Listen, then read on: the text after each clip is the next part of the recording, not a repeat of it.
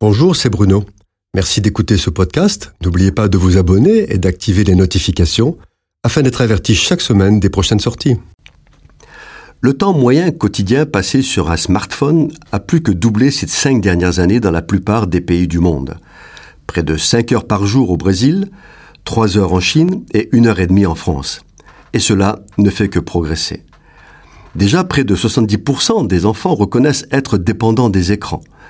Les jeunes Américains consacrent en moyenne 8 heures quotidiennes à l'ensemble des écrans connectés, jeux vidéo et réseaux sociaux.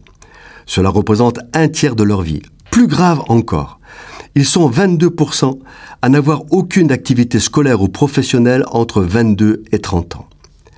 L'addiction aux écrans revêt les caractéristiques d'une drogue. Augmentation des doses, impossibilité de résister à l'appel de l'écran et esclavage. L'écran devient prioritaire sur tout le reste de la vie. Comment en sommes-nous arrivés là? Cette dépendance n'est pas naturelle. Elle est le résultat de la recherche de l'industrie numérique afin de capturer l'attention des internautes et d'accroître le temps de connexion à Internet. C'est ce que Bruno Patino appelle le marché de l'attention. Capter l'attention et rendre dépendant est l'objectif des géants de la technologie en profitant de la vulnérabilité psychologique. Le temps connecté représente de l'argent et c'est le moyen de récupérer les données des internautes. Ainsi, toute la publicité des Google, Facebook, Amazon et autres est structurée autour des données personnelles. La publicité numérique représente des sommes colossales. On parle de centaines de milliards de dollars par an. Pour capter l'attention, les géants du numérique ont étudié les théories comportementales utilisées par l'industrie du jeu dans les casinos de manière à les appliquer aux réseaux sociaux et aux jeux vidéo. Et ça marche. Ils sont des millions à passer des nuits entières à jouer en ligne, mettant en péril le lien social.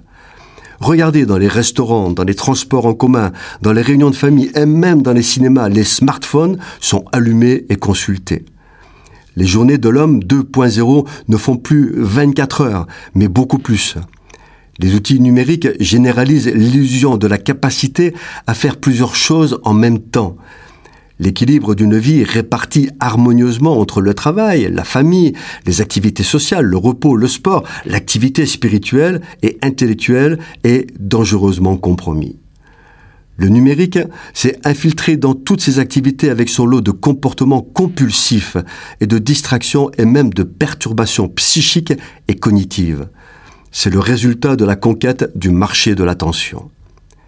Les chrétiens doivent absolument veiller à ne pas être dévorés par les technologies numériques.